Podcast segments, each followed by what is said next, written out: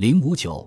李达与马克思主义哲学教科书体系的中国化。一九三六年，李达写出了《社会学大纲》一书，对马克思主义哲学，尤其是辩证唯物主义哲学，做了系统而深刻的论述。代表着二十世纪三十年代中国马克思主义哲学家对辩证唯物主义哲学理解的较高水平。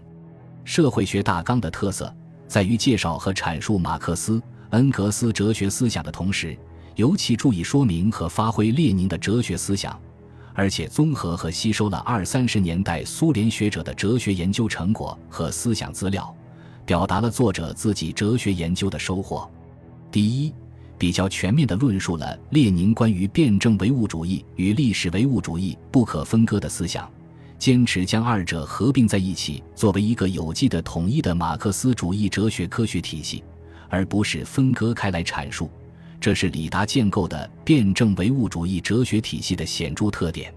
第二，认为唯物辩证法是关于自然、社会和人类思维的一般发展规律的科学，是一种科学的发展观。有着严密的科学体系，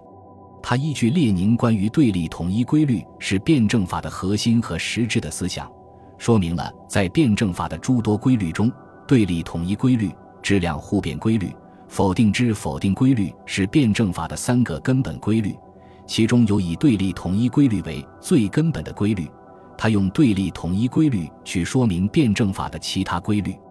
又在原则阐述其他规律和范畴中。将对立统一规律具体化，这样，他便以对立统一规律为核心，从不同层次、不同侧面去研究和说明辩证法，从而把辩证法的严密体系展现出来。第三，依据列宁的理论指导，说明和发挥了对立统一规律的学说。他说，对立统一法则是辩证法的根本法则，是它的核心。这个根本法则。包含着辩证法的其余法则，由质到量及由量到质的转变法则，否定之否定的法则，因果性的法则，形式与内容的法则等。这个根本法则是理解其他一切法则的关键。由此，他对对立物的统一与斗争的意义及关系，拮抗的含义及对抗性矛盾与非对抗性矛盾的关系，矛盾的特殊性和普遍性等做了详细阐述。第四。全面阐述了认识与实践的关系，说明马克思主义的认识论是能动的革命的反应论，是辩证法、逻辑学和认识论的统一，并提出了认识运动的公式及实践：直接的具体、抽象的思维、媒介的具体、实践。认识就是采取这样的原运动而发展的。他断言，所以认识的这种原运动是一个历史的发展过程。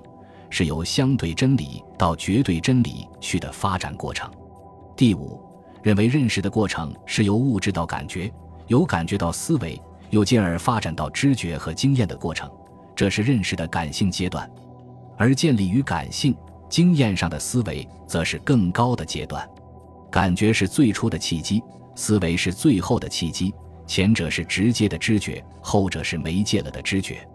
人类的认识过程。是在时间基础上由感觉起到思维为止的认识过程，但这两个阶段既不是个别的独立的认识，也不是独立的两个阶段，而是互相渗透、互为条件的。